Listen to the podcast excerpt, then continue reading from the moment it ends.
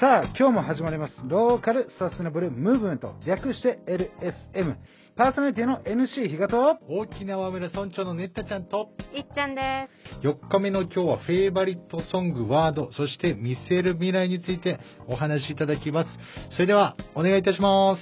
今日も新たにイノベーションというところで始めさせていただきます。よろしくお願いします。はい、今週はですね、画家の二川鳥洋二さんをお迎えしてお送りしています。えーまあ、4日目ですけども、いろいろおこれまでお話をお聞いてきました。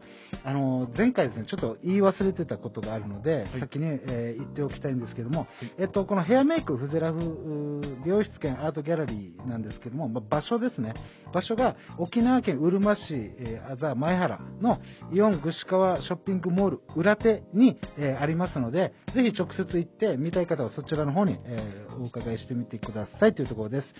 はい、最終日になりましたけども、あの、二川鳥さんどうですか ?4 日間通してあ。今現在の心境。あ、心境ですか？はい。あ、もうとても充実してま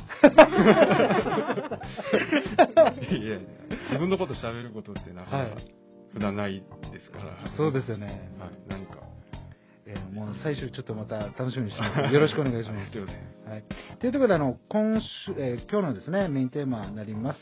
えーまず、フェイバリットソングなんですが、まあブルーハーツのリンダリンダというところで、この曲は、あの、ニカードですね、どんな影響を与えている曲なんですか？あ、えーっと、最初に、リンダリンダ聞いたのが、はいちゃんと聞いたのが、多分中学校1、2年ぐらいだと思うんですけど、はい、はい。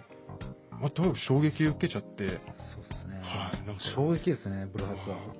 歌詞もそうですけど、はいやっぱあの河本大翔のはい。歌い方とか、かっこいいですよね。やっぱりいやこんなことってあるんだと思って、まあもうびっくり。びっくりです。ねあの、多分あの、イギリスのセックスピストルズとかが出てきたぐらいの多分衝撃に近いのかなと思うんですけど、じゃあ衝撃的すぎてってやつですね。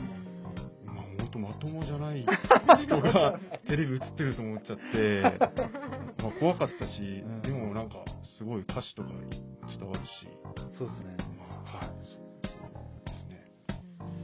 そんなですね、えっと、まあ、二カあ、このブルーハーツってどんな時に聞いたりしてるんですか？えっと、やっぱ、燃えたい時もそうですけど、はい。えーでも、どうなんですかね。やっぱ、作品作ってる時も結構聞いてたりへ出ましたーし、あと一人、今、あの、子供いるんですけど、はい。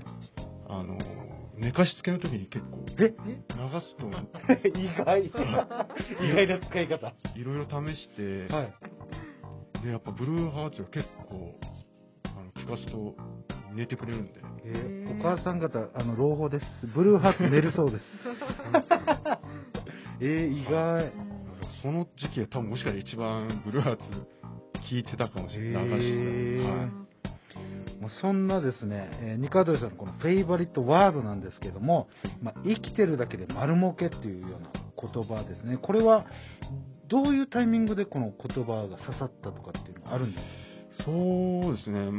まあ、あのーなんですかね、こう、まあ、結構自分の性格、まあ、気遣いの性格なんですけど、まあ、うんあアートやってるのになんかちょっと変ですけど、そうそんなわがままじゃないんです。はいあのとても人に気遣うタイプなんですけど、はいまあやっぱ、えーっと、やっぱ自分のことがやっぱ一番いい意味で、うん。一番って思わないとやっぱ人生ってうまく回らないのかなって思ったのがあって、やっぱその中であの、まあ、さんまさんの言葉で、うん。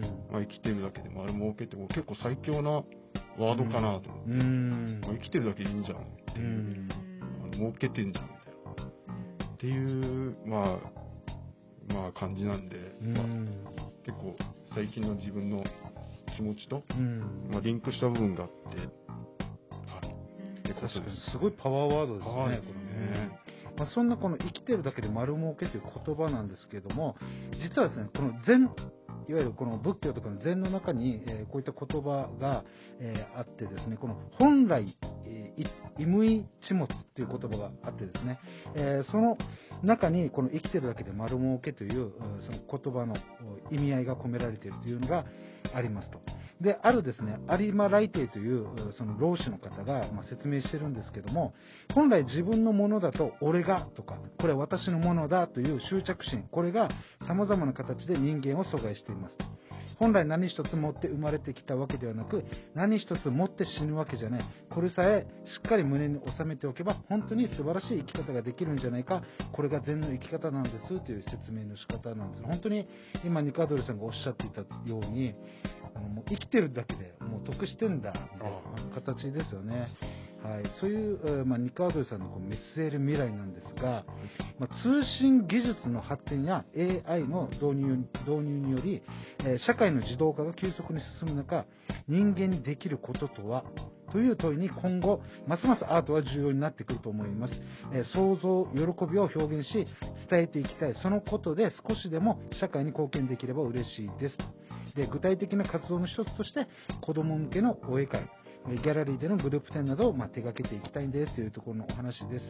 えーそれをまあ踏まえてですね、この三河鳥さんにとって人間的、人間だからできること、まあ、表現とか、それとはまあどういったことでしょうか？はい、えーっとですね、まあ、えーっとまあ、多分ですけど、はいあの、まあ、人って、うんあの、アート、絵、芸術って必要だと思うんですね。うん。で、やっぱ絵を描きたいって欲求はあると思うんですう。ん。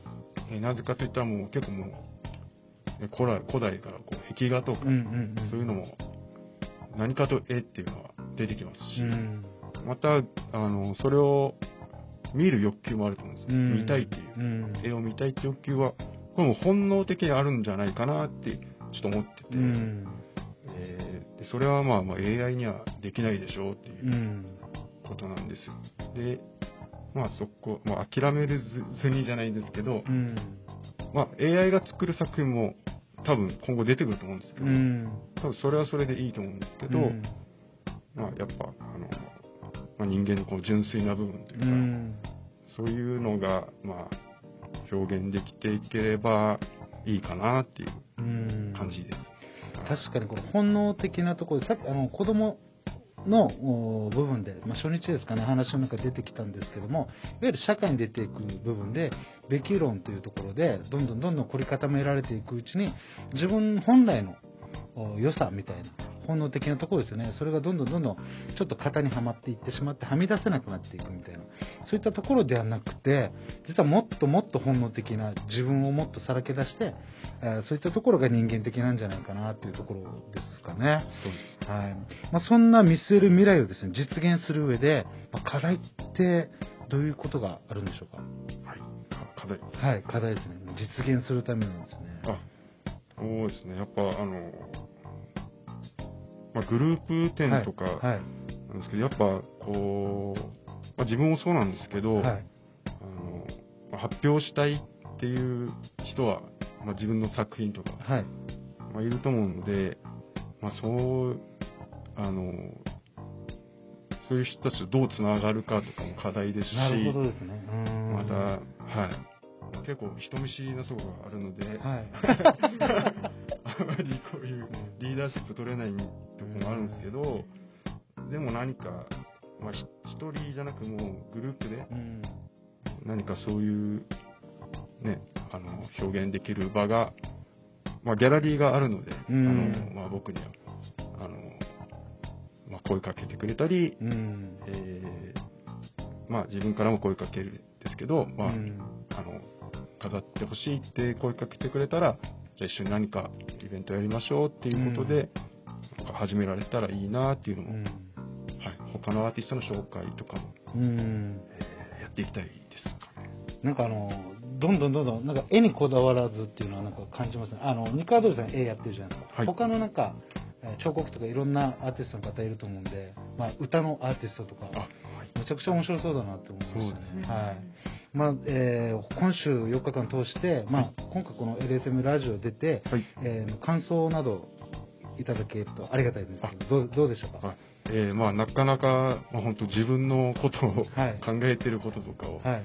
まあ、聞かれることもないし、はい。まあ、言うこともうん。ないですので、うん。まあ、こういう機会はとっても貴重ですし、ここから何か、あの、まあ、視聴者の方に、はい。まあ、響く人、方がいれば、もう、ととても嬉しいですね。はい、えー、まあ本当に今回ですね、あの、初のアート、画家のお二川鳥洋二さんをお招きしましたけども、えー本当にごし、えー視聴者の方はですね、このヘアメイク、フゼラフの方に直接伺って、まあ、作品に直接触れるとかですね、えー、二川鳥さんがやられてるこのインスタ、ぜひあのチェックしてみてですね、そのアートに触れるというのはどうでしょうかというような形になります。はい。はい。ニカドリ洋二さんへの連絡先です。インスタグラム、ニカワドリ洋二さんで検索お願いします。YouTube もありますのでよろしくお願いします。本日は以上になります。LSN プロジェクトは、いっちゃん、いなさん、またきち、たくま、マエストロあつし、みなっちゃん、またよし大輔さん、成田ペールワン、ミッチーの協賛でお送りいたしました。どうも皆さん、ヤンバル坂モーリーの森です。ヤンバル坂モーリーは、名護十字路徒歩1分以内にあるアメリカンレトロな酒場です。オールディーズの BGM とアメリカンな空間は、初めてなのになぜか懐かしさを感じられる店内で、おすすめは10時間じっくり丁寧に低温調理した牛タンと、店主秘伝の燻製香る自家製ウイスキーで作るハイボールは絶品です。ぜひ、フラッと遊びに来てくださいね。電話番号は070-3803-7889 070-3803-7889待ってます。LSM レディオは株式会社エナジックインターナショナル南西食品株式会社スパイスカレー研究所沖縄ごはんよしひこやんばる酒場モーリー有限会社ゆい設計味どころかにまつ大同火災海上保険株式会社の提供でお送りいたしました。